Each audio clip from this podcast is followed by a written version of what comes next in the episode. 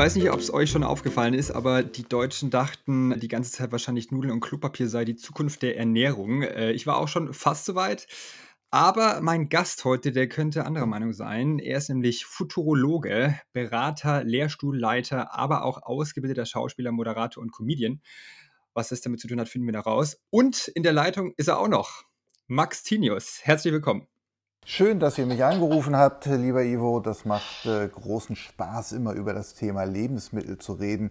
Gerade in so Zeiten, wo du sonst quasi nichts anderes zu tun hast. Ja. So, also jetzt für euch da draußen ganz kurz zum Ablauf, was wir heute vorhaben. Ähm, wir werden natürlich gleich ein bisschen noch den Max ausfragen, was der jetzt genau macht und äh, was er auch mit dem Thema ja, Zukunft der Ernährung zu tun hat. Und dann werden wir natürlich auch schauen, was sich in der Zukunft vielleicht verändern wird und was das für unseren Alltag bedeutet.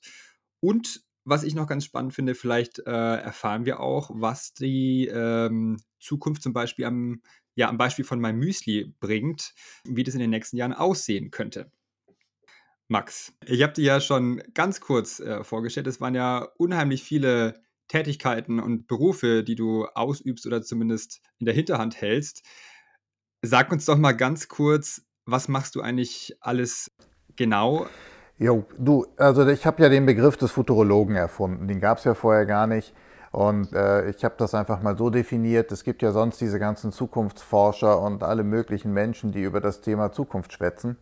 Ich habe mich dann äh, irgendwann mal darüber aufgeregt und habe gesagt, ich möchte einfach konkrete Antworten haben. Ich möchte Lösungen für die Zukunft haben. Ich möchte nicht irgendwie, wie wird die Wirtschaft, wie wird sich das alles entwickeln, sondern was konkret wird passieren.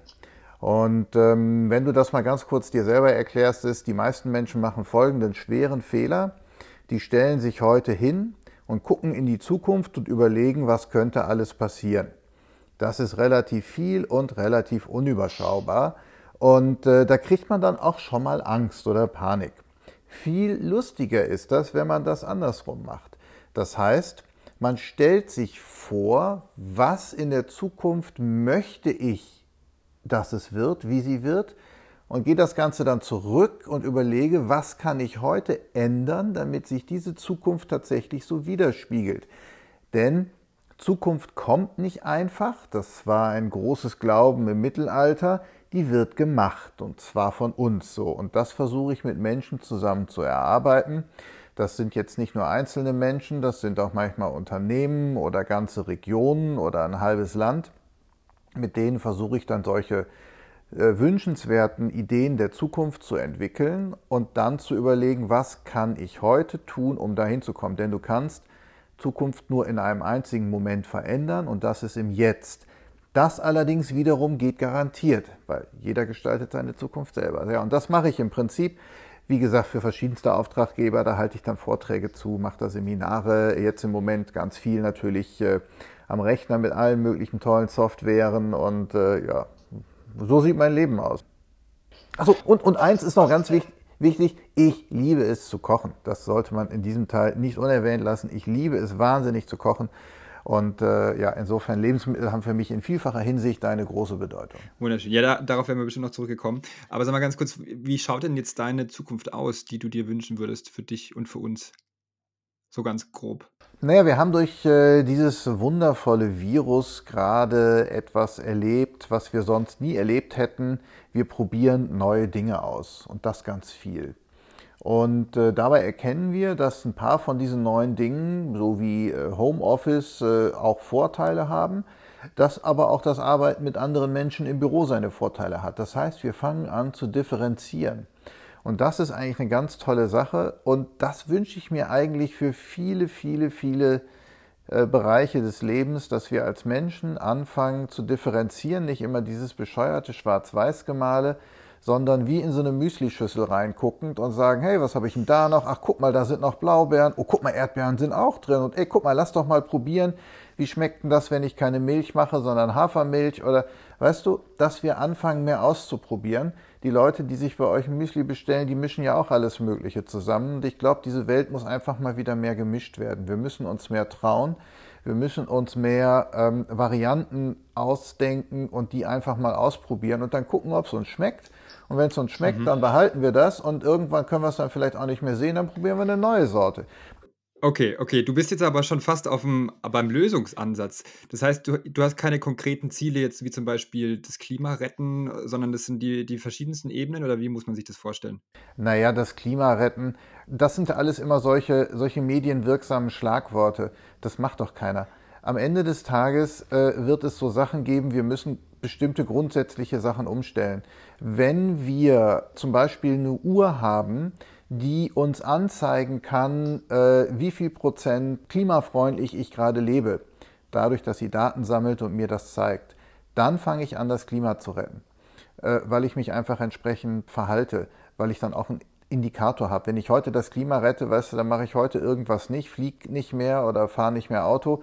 Nur, dass Okay, das okay, irgendwas ja, bringt, verstanden. merke ich ja nicht, weißt du. Und das ist einfach das große Problem. Ich sehe das Ganze ein bisschen nüchterner und nicht so emotional aufgeladen wie ich will jetzt das oder das. Ich möchte ganz einfach eine schöne Lebensqualität für möglichst alle Menschen auf dieser Welt haben. Und das geht einfach nicht dadurch, dass wir uns so Einzelziele wie Klimaretten machen, weil wenn wir über Klimaretten äh, reden, dann reden die in Afrika und in Indien über ganz andere Sachen. Dann reden die darum zu überleben und brauchen sozial ganz andere Sachen. Und denen ist das Klima vorerst mal scheißegal.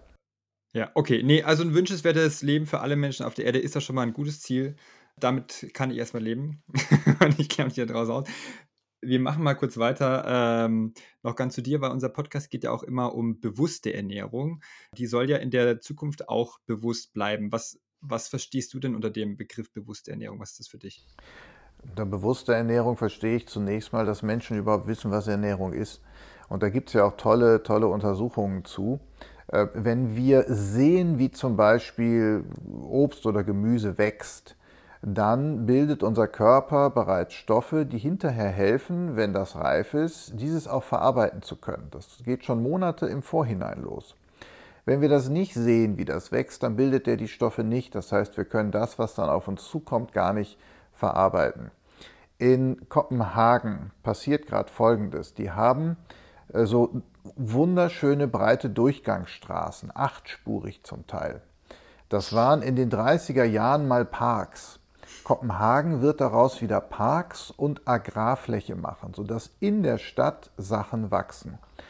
Und dadurch sehen die Menschen wieder, wie das wächst. Und die Idee in Kopenhagen ist außerdem, dass wir die Produkte wie Gemüse nicht länger als 24 Stunden zwischen Ernte und auf dem Teller äh, vergehen. Das hat zur Folge, dass du viel, viel mehr Nährwerte drin hast. Und das verstehe ich unter einer bewussten Ernährung, dass wir uns einfach wieder regional viel mehr damit auseinandersetzen, was geht. Dass wir Superfood nicht nur in irgendwelchen Chiasamen erkennen, sondern vielleicht auch mal in Leinsamen oder in diesen lustigen Erbsen, die um Weizengärten äh, herum wachsen.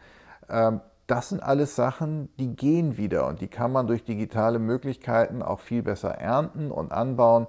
Und da hast du jetzt einfach viele neue Möglichkeiten.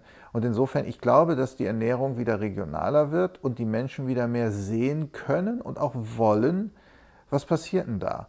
Und das wäre zumindest mal meine konkrete Vorstellung davon, wie es werden sollte.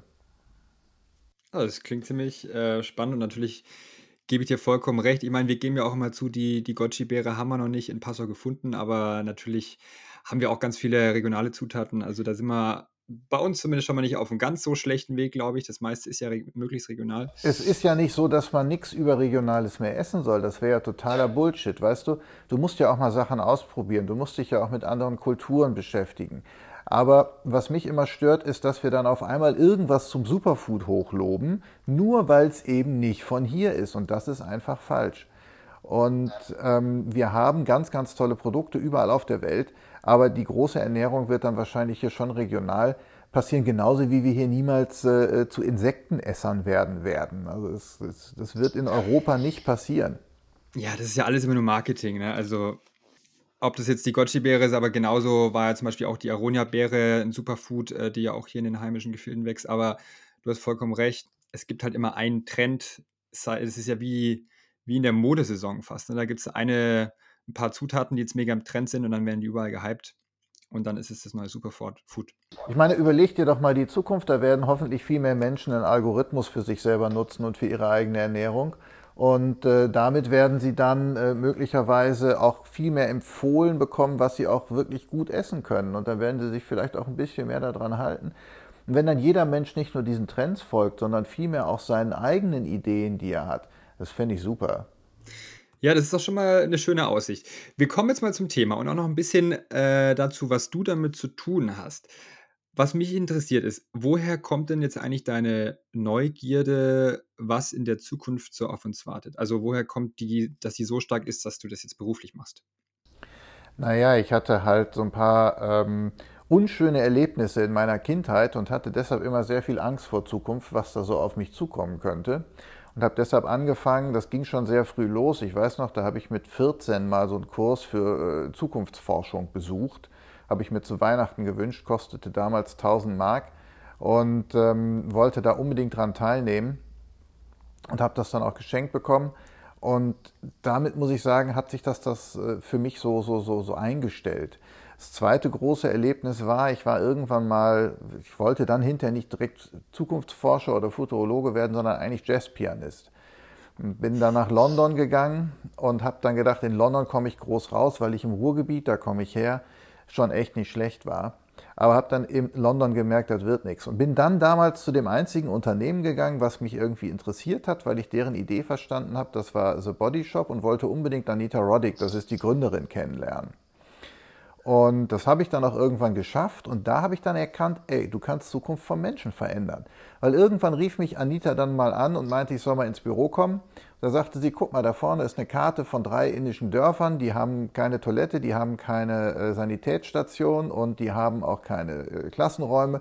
Kümmer dich darum, dass die das, das bis Ende des Jahres haben. War jetzt ungefähr so wie jetzt, irgendwas um Ostern rum. Und dann haben wir so, so Fuzzy Roller erfunden, so gefräste Holzstücke, legst du auf den Boden, rollst mit dem Fuß drüber, die konnten wir irgendwie für x Pfund im, im, im Bodyshop verkaufen. Ja, und am Ende hatten die dann eben in diesen Dörfern die Möglichkeiten, äh, äh, so ein kleines Mini-Krankenstation und äh, Toiletten und einen Schulungsraum zu haben. Und da habe ich gemerkt, ey, du kannst Zukunft nicht nur erforschen, du kannst sie auch verändern für Menschen und verbessern. Und das ist was, das hat mir Spaß gemacht. Und da bin ich dann ganz einfach bei geblieben. Ja, coole Geschichte auf jeden Fall. Ich würde gerne tiefer einsteigen, aber das erlaubt uns der, der Rahmen des Podcasts nicht. Das ist dann ein anderer Podcast. Das eh, Genau, da machen wir noch eine extra Folge.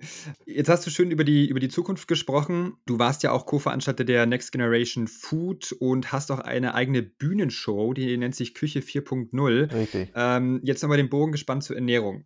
Warum begeistert dich das Thema Ernährung in der Zukunft? Ja, ich will jetzt nicht sagen am meisten, aber ich gehe mal davon aus, dass es einen hohen Stellenwert hat, oder? Es ist nach Gesundheit das Wichtigste, weil der Mensch einfach so gepolt ist. Das heißt also, wenn wir uns in Zukünfte bewegen, dann kannst du zwei Sachen immer feststellen. Erstmal guckt der Mensch, ist er gesund? Aber das zweitwichtigste ist dann sofort, wo kriege ich Nahrung her? Das heißt, wenn sich unsere Lebensumstände ändern, dann begeben wir uns immer auf die Suche nach Nahrung. Das ist genetisch bei uns programmiert und das ist schon seit Millionen von ja, so lange gibt es, glaube ich, noch keine Menschen. Also jedenfalls seit es Menschen gibt. Sieht man ja aktuell in der heutigen äh, Zeit an den Hamsterkäufen. Ne? Jeder hat Angst, dass er nicht genug zu futtern kriegt. Ja, die kaufen alle Klopapier. Wollen die das essen? Egal. Jedenfalls, äh, weißt du, das ist immer so, wenn wir merken, so aufgrund von irgendwelchen äh, Witterungseinflüssen oder so weiter, auch in der Steinzeit und so weiter, hat sich unser Leben verändert, haben wir angefangen, uns nach anderen Nahrungsquellen umzusehen. Und nichts anderes passiert heute. Wir merken, dass sich durch Technologie unser Alltag beginnt zu verändern. Ergo suchen wir nach neuen Nahrungsmitteln. Das siehst du auch daran, dass du auf Instagram kaum irgendwie, äh, jeder zweite Post ist irgendwie inzwischen mindestens irgendwas mit Food. Selbst bei den Autofans und das ist irgendwie doch ein geiles Zeichen. Das heißt, die Leute beschäftigen sich wieder viel mehr mit Essen. Es kommen wieder diese alten Techniken auf, dieses ganze Craft, Thema, diese ganze Craft-Bewegung, nicht nur Craft-Bier, auch es gibt ja Craft-Brot und was nicht alles, entstehen auch, weil Leute sich eben, weil sich die Umwelt ändert, wieder anfangen mit dem, was für sie zum Überleben notwendig ist, zu beschäftigen. Nahrungssuche und wie erstelle ich Nahrung ist dabei ein ganz, ganz wichtiger Faktor. Und das passiert jetzt gerade. Und deswegen finde ich Ernährung so spannend, weil sie immer ein Frühindikator dafür ist, dass große gesellschaftliche Veränderungen nicht mehr nur im Schnack sind, sondern sich tatsächlich umsetzen werden. Und das ist das Tolle daran. Und deswegen äh, äh, fasziniert mich das Thema so. Und es geht alle an. Weil wenn du dich mit äh, allen möglichen Spezialtechnologien beschäftigst, dann bist du immer nur so bei, beim Teil von Menschen. Und Ernährung geht wirklich alle an. Und es ist ein wesentlicher Indikator, äh, wesentlicher Bestandteil auch, um uns gesund zu erhalten, um unsere Leistungsfähigkeit zu optimieren und so weiter. Da steckt so viel drin für den Menschen. Ähm, ich kann nur jedem raten, sich mit Ernährung auseinanderzusetzen. Es verändert, es verändert das Leben und die eigene Zukunft. Also ich glaube, die wenigsten von uns allen da draußen hätten gedacht, dass ähm, irgendwelche Foodporn, Insta-Posts vielleicht die Zukunft beeinflussen können. Und ich weiß auch nicht, ob sie das so indirekt tun, aber dein Ansatz gefällt mir auf jeden Fall. Das ist, äh, klingt alles sehr positiv. vielleicht ist da ja was Unsichtbares in der Mache, was uns allen noch nicht so bewusst ist. Nein, das ist, wenn Menschen sich tatsächlich mit Ernährung beschäftigen, öffnen sie auch den Geist dafür, nach Neuem zu suchen.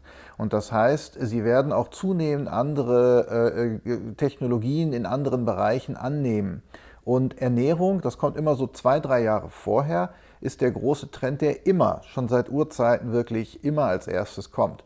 Und dann folgen zwei, drei später, Jahre später die andere Entwicklung. Wir haben durch Corona jetzt echt ein Riesenglück, dass diese Entwicklung sich um mindestens anderthalb Jahre verkürzt. Das heißt, es kommt jetzt alles schon. Mhm. Ja, Glück im Unglück. Hoffen wir, dass sich, dass sich da so schnell was tut. Ähm, ich bin auf jeden Fall auch sehr gespannt, wie das aussehen wird. Wir wollen uns jetzt das Thema Zukunft noch mal ein bisschen übergeordneter anschauen, aber bleiben beim Thema Ernährung. Was muss man da, welche Aspekte muss man denn bei den Überlegungen jetzt beachten, was das Thema Ernährung angeht? Also sei es jetzt politisch, wirtschaftlich oder, oder demografisch. Was sind da so deine Erfahrungswerte? Oh, beim Thema Ernährung, naja, wir müssen zunächst mal müssen wir gucken, dass sich äh, alles Mögliche ändern wird in der Ernährungskette jetzt in den nächsten Jahren. Wenn du bisher so große industrielle Unternehmen hattest vor allen Dingen, dann wirst du das in Zukunft nicht mehr so haben. Es gibt ein schönes Beispiel aus äh, Kopenhagen. Kopenhagen deshalb, ich lebe nicht nur in Berlin, sondern auch in Kopenhagen. Im Moment lassen sie mich aber nicht rein. Aber Kopenhagen ist halt, gibt's Mikkeller. Ich weiß nicht, kennst du die? Ist eine schöne Brauerei. Nee, noch nicht. Noch nicht. So, Mikkeller hat angefangen, äh, gibt es übrigens auch in Berlin eine Mikkeller Bar. Die haben angefangen mit Craft Beer. Da war Craft Beer gerade mal so am Entstehen. Dann haben sie sich überlegt, wir wollen ein Brauhaus aufmachen. Dann haben sie mit Brauereien gesprochen und haben sich überlegt, warum sollten wir das überhaupt tun? Warum können wir denn nicht ganz einfach die äh, Biere nehmen, die unsere Nachbarn brauen? Und das ist relativ einfach. Früher brauchtest du, um ein gutes Bier zu brauen, einen industriellen Braukessel und eine riesen Investition von weiß ich nicht wie viel Millionen, um so, so eine Brauanlage zu haben. Heute kaufst du dir für 350 ein komplettes Brauset, wo du einen Braukessel hast, wo du eine Software hast, wo du äh, diese Software auch noch mit Produkten äh, bestücken kannst, die du einkaufst auf dem Markt und dann kannst du ein besseres Bier brauen und zwar von Tag 1 an, als das mit industriellen Möglichkeiten äh, früher ging. So, Mikkel hat dann angefangen, dieses Bier zu nehmen, hat ein schönes Etikett drumherum gemacht und verkauft das bei sich in den, kleinen, in, in, den kleinen Braustuben. Das heißt, du hast nicht nur mehr ein Bier, sondern du hast ganz viele Biere in so einer Braustube, immer von den Nachbarn gebraut. Und du hast in jedem Brauhaus, in Kopenhagen gibt es inzwischen drei, anderes Bier, weil es ist wirklich immer von den Nachbarn aus dem Distrikt. So, inzwischen hat, Koppen, äh, hat, hat Mikela 120 von diesen Brauhäusern weltweit und verkauft ihr Bier in 45 Nationen. Innerhalb von fünf Jahren sind sie so groß geworden wie eine heute große europäische Brauerei. Weil sie einfach mit diesen kleinen Bieren äh, ganz, ganz anders und viel flexibler sind. Wenn mal einer keins mehr macht, dann nehmen sie den nächsten. Das heißt, du hast überhaupt nicht mehr dieses Risiko. Du kannst völlig anders agieren. Es gehört auch nicht jemand Einzelnen dieses ganze Konstrukt, sondern jeder, der das Bier liefert, wird halt partizip partizipiert halt auch an dem Gewinn, den das Ganze macht. Das heißt, wir stellen dieses ganze industrielle System, wo du einen großen in der Mitte brauchst, um wirklich viele Menschen zu erreichen und versorgen zu können, auf den Kopf. Und viele kleine können jetzt genauso gut Menschen versorgen.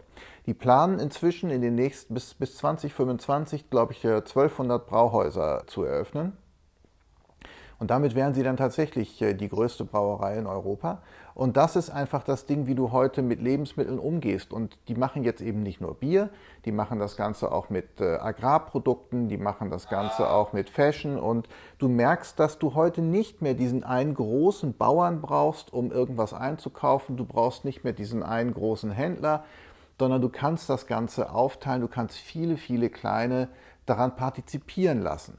Und das macht einfach so ein System auch viel sicherer und viel stärker, als wenn du bei einem Großen dann irgendwie einen Fehler im System hast, dann ist alles, äh, weiß nicht, ob du dich noch an den großen Perrier-Fall erinnerst, wo die irgendwelche äh, Bakterien bei sich in der Produktion da in Frankreich hatten und schon mussten irgendwie tausende, äh, Millionen Flaschen Perrier zurückgerufen werden.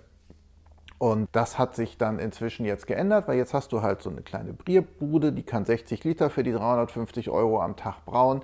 Wenn du irgendwie 800 Euro investierst, kannst du schon irgendwie 500 Liter am Tag brauen. Und das geht. Und du hast ein weltweites Netzwerk, wo man sich über Produkte, Zutaten darüber austauscht, was man besser machen kann. Und dadurch bist du auch vom Know-how viel besser als die alten großen Industriebrauereien. So, und das ist jetzt etwas, was sich in vielen, vielen Bereichen auf dem Weltmarkt zeigt. Die Vereinten Nationen haben ein sehr, sehr schönes Projekt, wo sie zum Beispiel äh, großen Unternehmen, die zum Beispiel Kichererbsen für irgendwas zukaufen, ermöglichen, über Kleinbauern aus Indien und Afrika Kichererbsen einzukaufen. Und die werden bezahlt über Blockchain-Geld, das heißt über irgendeine Form nicht von Bitcoin, sondern Stablecoin heißen die, die haben nicht so hohe Schwankungen. Aber die Bauern brauchen halt nur noch ein Smartphone und können damit dann an der Weltwirtschaft wieder partizipieren, weil ein Bankkonto kriegen sie nicht und wenn hätte das Regime die Pfoten drauf. Und das ist halt etwas, was die gesamte Ernährungswirtschaft verändern wird. Da kommt also viel dazu. Politik, neue Vertriebswege, ähm, neue Gewohnheiten. Aber das Wichtige ist, es wird wieder persönlicher. Es wird wieder persönlicher und es wird in weiten Teilen auch wieder regionaler möglich sein. Denn äh, wir können durch, dieses, durch Daten einfach viel, viel besser anbauen. Wir haben zum Beispiel ein anderes Projekt, wo wir auch merken, dass wir durch Daten, weil wir genau wissen, wie sich Wetterbedingungen auswirken, Schädlinge und so weiter, Daten weltweit sammeln, äh, brauchen wir nur noch ein Zehntel zum Beispiel des Düngemittels im konventionellen Anbau, um diese Pflanzen eben entsprechend äh, auf das gleiche Wachstumsniveau zu bringen wie vorher mit Düngemittel. Und das sind Sachen, die sind, finde ich, schon gigantisch. Also da kann man eine ganze Menge dran drehen. Okay, das heißt Globalisierung, aber irgendwie auch Regionalität zur gleichen Teilen in den verschiedensten Bereichen wird es irgendwie wieder ermöglichen, dass wir ja wirtschaftlich gut aufgestellt sind, aber auch zum Beispiel jetzt die, die wachsende Bevölkerungszahl ernähren können. Das hat damit wahrscheinlich auch Das hat damit was ja? zu tun. Bisher haben wir ja folgenden Fehler gemacht. Wir haben Globalisierung auf der Produktebene gemacht. Das heißt, wir haben den ganzen Scheiß hin und her geschickt.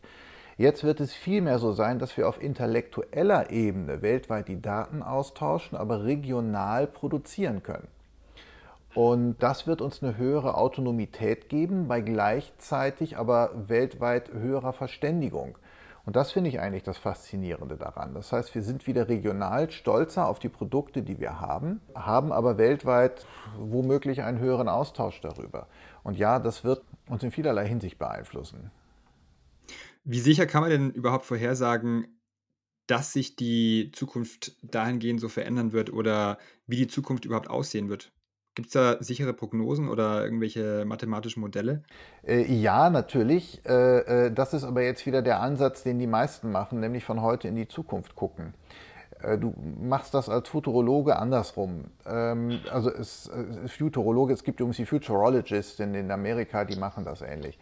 Ähm, es geht darum, dass wir uns jetzt die Ziele der Menschen angucken, die in großen Unternehmen an Multiplikatorstellen, die äh, Innovatoren sind. Und wir gucken uns an, wie die ihre Zukunft planen. Wir liegen all das übereinander und gucken, was davon ist mit Technologie möglich und was davon kann umgesetzt werden und was davon hat einem ethischen Verständnis von Gesellschaft Platz. So, und dann schauen wir, was wird heute passieren und in welche Richtung geht das. Das heißt, du kommst schon sehr, sehr klar in die Richtung, die man sich wünscht, weil, wie zu Anfang gesagt, Zukunft entsteht nicht einfach, sondern man stellt sie sich vor und wir Menschen gestalten sie. Die Macht haben wir tatsächlich. Und wenn du jetzt guckst, wie so die groben Strömungen dahingehend, wer was wohin gestaltet, kannst du gucken, was kann ich heute tun, um das entweder zu unterstützen oder um diesen Prozess zu verändern. Mhm. Dann schauen wir doch jetzt mal, äh, setzen wir mal hier an und schauen mal auf die Ernährung bei jedem Einzelnen zu Hause. Wie wird man denn einkaufen müssen, damit sich die Zukunft, die wir uns wünschen, erfüllt wird? Also wie und was kaufen wir in der Zukunft ein? Ähm, wir kaufen sehr viel mehr regionale Produkte ein. Wir werden die Händler, von denen wir kaufen, sehr viel besser kennen. Es wird so dieses Modell der Markthalle wird äh, sehr viel mehr wieder gespielt werden. Das heißt, ähm, auch wenn wir in Supermärkten einkaufen, werden wir wirklich genau wissen, von welchem Bauern kommt was. Wir werden diesen Bauern äh, auch äh, im Internet zumindest besuchen können. Wir können ihn wahrscheinlich auch wieder vor Ort besuchen weil einfach die Möglichkeiten wieder da sind, weil wir einfach auch hier durch digitale Produktionsmöglichkeiten, wir haben ja auch nicht mehr diese industrielle Produktion, dass da Traktoren rumfahren. Wir werden Ernteroboter bekommen, die sind viel kleiner, feiner, brauchen nicht mehr so viel Platz. Wir brauchen also nicht mehr 30 Zentimeter Platz zwischen jeder Reihe, wo wir hinterher was ernten wollen. Wir können also viel mehr auch anbauen, wir können auch intelligenter anbauen. Das werden wir also regional äh, machen. Wir werden Fertigprodukte oder Halbfertigprodukte bekommen, viel mehr. Also aus dem klassischen Fertiggericht werden jetzt so Sachen werden, wie dass du zum Beispiel Linsen in einer tollen Gewürzsoße aus verschiedenen Kontinenten haben kannst und dann kannst du dazu noch irgendwie was an Topping drauf machen, dass du sehr schnell sowas wie eine Bowl machen kannst oder so weiter. Also da werden solche neuen Formen werden passieren. Also auf der einen Seite, es wird diesen größeren Trend geben dahin, dass Leute selber wieder kochen mit mehr regionalen Zutaten. Und dann wird es einen Trend weggeben von reiner Fertigkost zu so einer Halbfertigkost, wo man Grundbausteine, die in einer gewissen Form vorgefertigt sind, aber auch hier nicht mehr so klassisch, wie das heute ist, mit viel Zucker und so weiter, weil die Menschen werden aufgrund der digitalen Daten, die sie über sich selber sammeln, wissen, oh, guck mal, in dem Produkt ist aber das und das drin, das taucht nichts für dich nimm lieber was anderes, werden die sich viel, viel wertiger umschauen und auch besser umgucken, was sie da haben wollen. Okay, klingt interessant. Äh, du hast gerade erzählt, dass die oder gesagt, dass die ähm, landwirtschaftlichen Geräte und so weiter, dass das alles viel kleiner wird und nicht mehr so industriell. Von welchem Zeitraum reden wir denn da oder was hast du für eine Vorstellung, wann das denn so sein wird? Naja, wir haben jetzt, äh, dank Corona, werden wir auch dort einen wahnsinnigen Schub erleben. Wir haben auf der Agritech letztes Jahr in Nürnberg im Herbst schon gesehen, dass es in China geht. Die machen inzwischen wieder Zwischenfruchtbau. Das heißt, du kannst nicht mehr Monokulturen, sondern du hast mehrere Kulturen, die durcheinander wachsen und Ernteroboter mit Kameras können daraus die reifen Tomaten, die reifen Basilikumblätter oder die reifen Trauben rauspicken, wenn das alles zusammenwächst. Ja? Und auch genau die schädlichen Pflanzen. Das gibt es. Es ist in Deutschland noch nicht zugelassen, weil damit diese Drohnen, die etwas größer sind, hier fliegen dürfen, müsstest du ein Feld zu einem Flugfeld deklarieren. Mhm. Und das geht nicht, äh, im, im Moment nicht. So, und durch solche Sachen und auch durch den Wunsch der Menschen, jetzt nicht mehr alles aus allen Ländern geliefert zu bekommen, wird man solche Technologien sehr schnell in Deutschland freigeben und einsetzen, weil sie natürlich die Kosten erheblich reduzieren und äh, das, was wir bisher äh, haben, günstig eben aus Spanien, günstig aus äh, China auch bestimmte Produkte einzukaufen, werden wir sie eben günstiger aus äh, der Region einkaufen. Und das wird gehen. Und da werden diese neuen Technologien, die zu weiten Teilen wirklich entwickelt sind, dann hier auch tatsächlich eingesetzt werden. Das heißt, es könnte eventuell so eine Art frische Drohnen geben, die dann äh, direkt hier was vom Feld pflücken und dann äh, direkt in den Supermarkt oder zu mir nach Hause fliegen, eventuell in der Zukunft. Oder wie muss naja, das, das wäre jetzt ein bisschen übertrieben. Die werden das vom Feld pflücken und werden das auf einen, auf einen äh, äh, äh Hänger packen. Entweder werden sie durchs Feld fahren äh, oder sie werden durchs, äh, übers Feld fliegen und werden dann da Produkte raussuchen, genau. Also meistens sind die Drohnen, die fliegen, sind die, die sich darum kümmern, dass, es, dass die Pflanzen gesund sind, dass sie genug Wasser haben, dass sie äh, genug Düngemittel haben und so weiter. Und die, die durchs Feld fahren, auf so, so Stelzen, äh, sehr beweglich, äh, das sind die, die dann tatsächlich ernten. Und die haben dann meistens äh, so ein, so ein Band da dran und dann mm, geht das über das Band in so einen Erntewagen rein.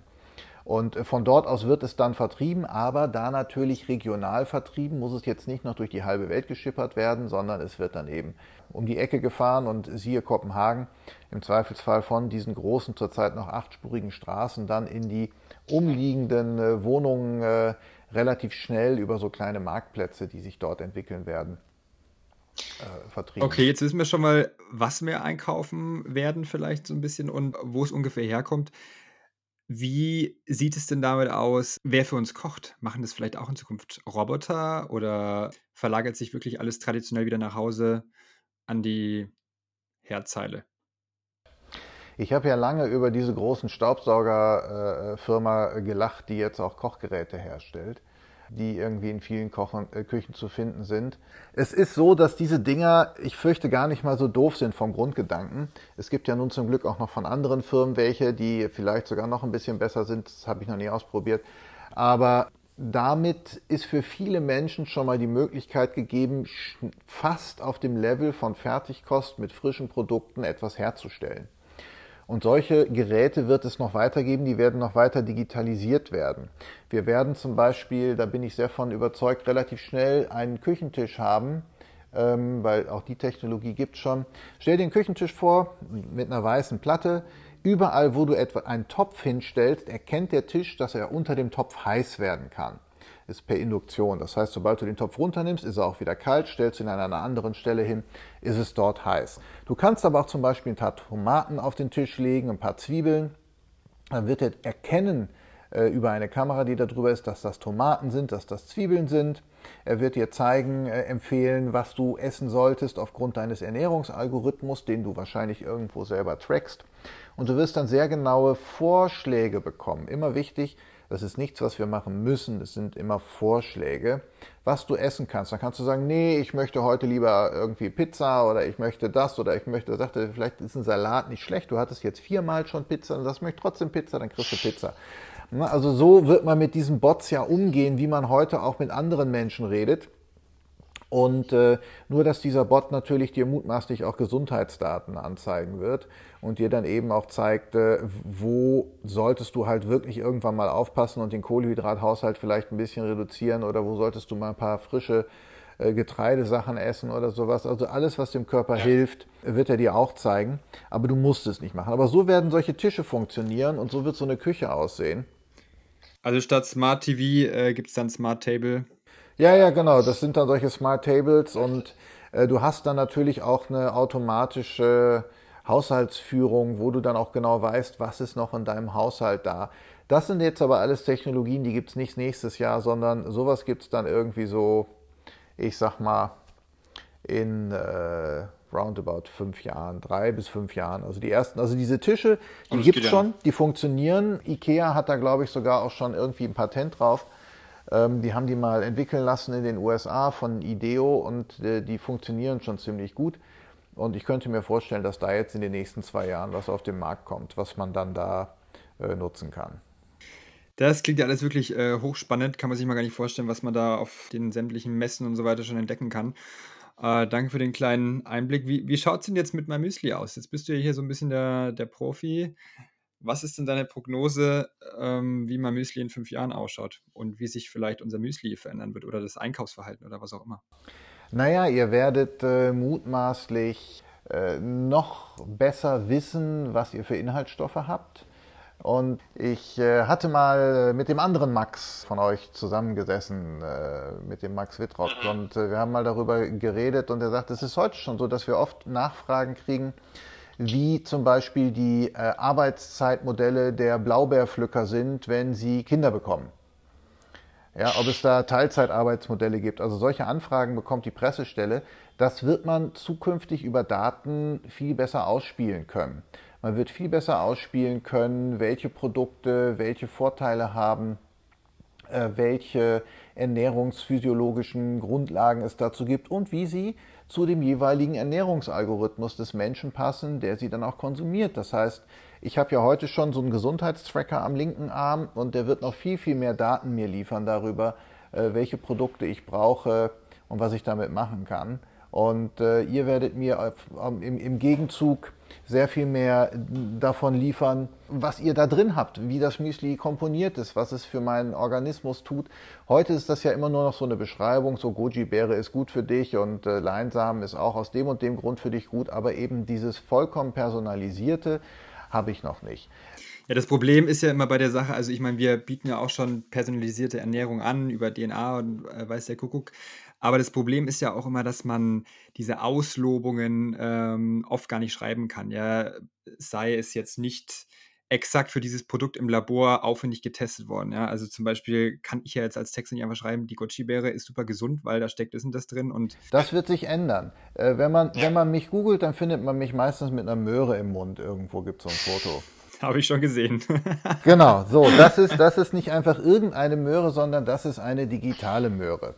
Und zwar, wenn, in, in dem Moment, wo du das Bündel kaufst, kannst du Folgendes sehen.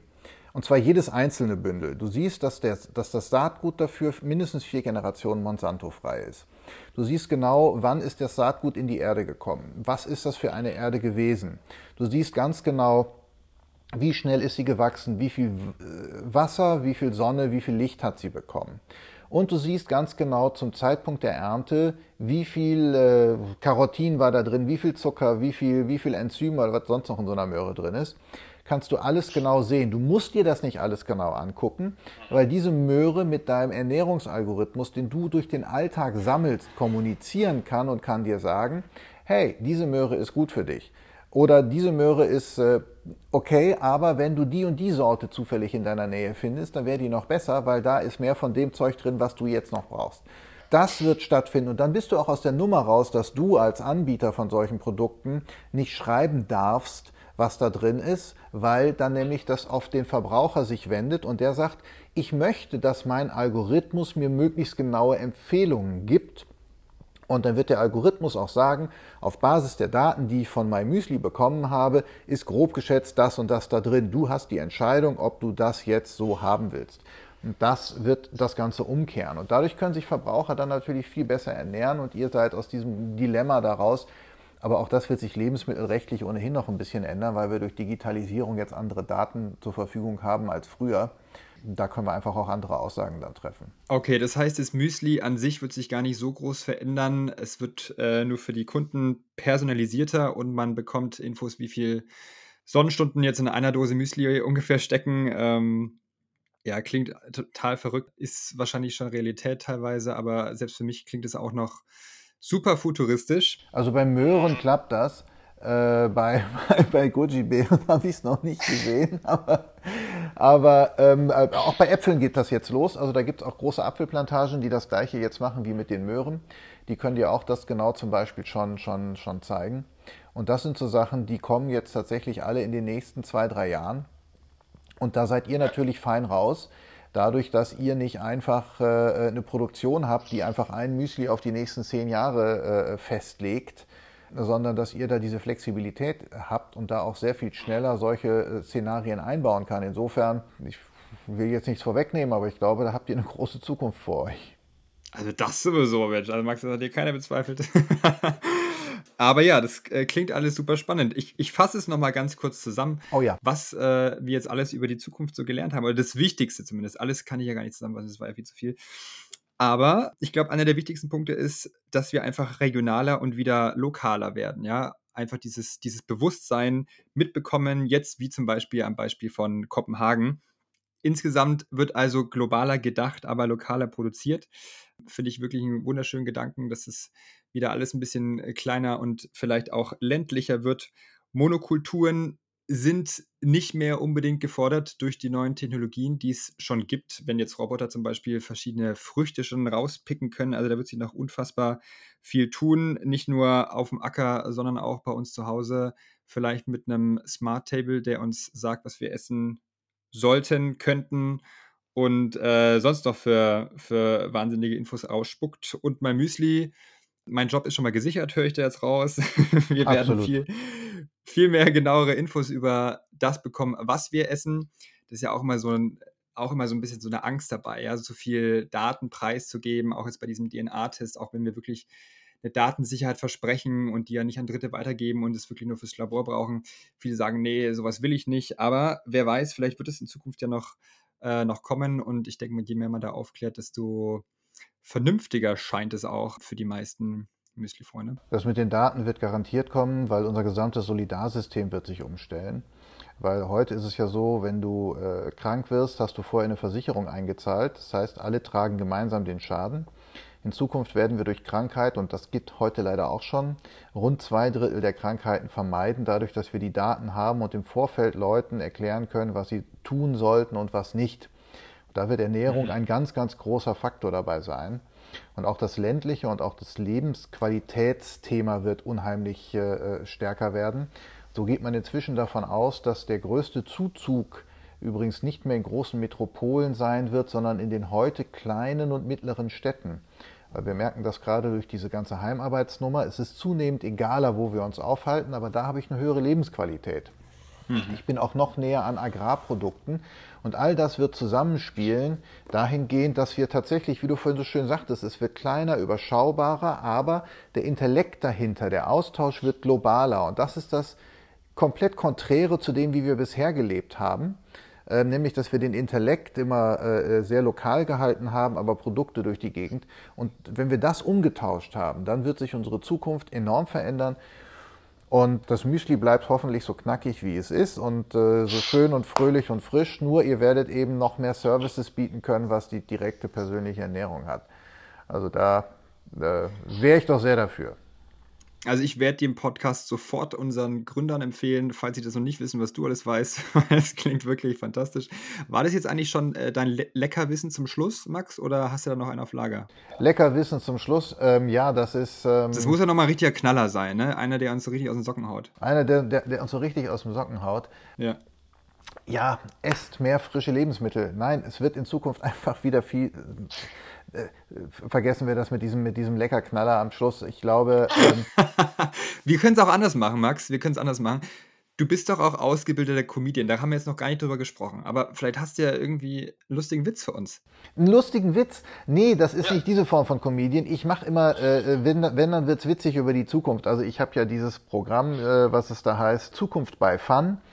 Und das erklärt eben, warum Humor und übrigens äh, tatsächlich die Pointe, die da drin vorkommt, so extrem wichtig ist, damit wir Änderungsprozesse für uns wahrnehmen, weil wir uns selber enttäuschen.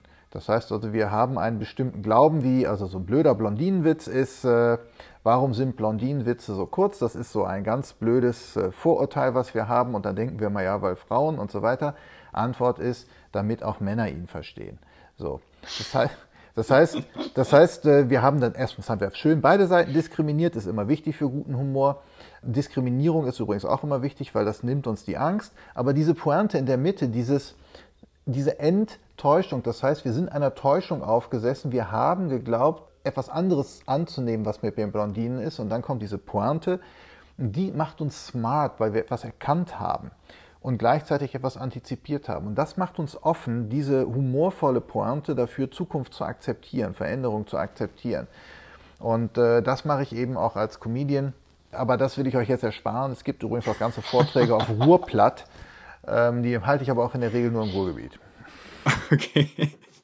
Aber äh, vielen Dank für den ersten Blondinenwitz, den man auch wirklich erzählen darf, weil ich finde den auch wirklich fair. Ja, das ist mal ein Witz, da muss man sich nicht für schämen und da wird keiner ungleichmäßig diskriminiert. Nein, nein weißt, du, weißt, du, übrigens, das ist ja so bei Witzen tatsächlich, dadurch, dass du jemanden diskriminierst oder in dem Fall Blondinen, das machst du nur, weil du Angst vor ihnen hast, weil das so mystische Wesen sind.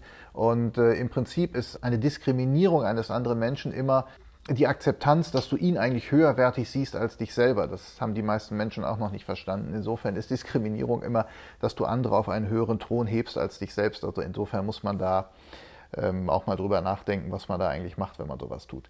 Aber insofern, nein, nein, nein. Also man sollte schon immer beide diskriminieren, das finde ich dann auch nur fair. Okay. Ich würde sagen, das war das Wort zum Sonntag. Das verdauen wir jetzt alles erstmal. Max, ich danke dir vielmals für diesen äh, sehr informativen und interessanten Podcast mit dir zusammen. Gerne, danke. Das war die siebte Folge von Auf die Löffel. Äh, vergesst nicht, uns zu abonnieren auf Spotify, Apple Podcasts und auch überall, wo es Podcasts gibt, damit ihr keine Folge mehr verpasst. Und Max, ich wünsche dir ganz, ganz viel Erfolg, dass du unsere Zukunft positiv mitgestaltest für uns alle. Ist ja im Interesse von uns allen. Mach weiter so. Ich wünsche dir auf jeden Fall alles Gute. Und äh, ich bin gespannt, ob wir nochmal eine Podcast-Folge miteinander haben, weil ich habe gemerkt, du hast sehr viel zu erzählen. Vielen Dank, Ivo. Und dann das nächste Mal machen wir dazu aber auch eine, eine, Schale Müsli auf und haben dazu dann irgendwie lecker was zu Müsli zu erzählen. Das wäre dann auch noch. Ja, nächstes Mal kommst du rum ins Büro, also keine Frage. Ne? Da wird hier nicht mehr über Telefon gemacht. Ach, herrlich. Ja, wunderbar. dann ganz viel Spaß. In diesem Sinne, tschüss, Max. Mach's gut. Ciao. Ciao, ciao.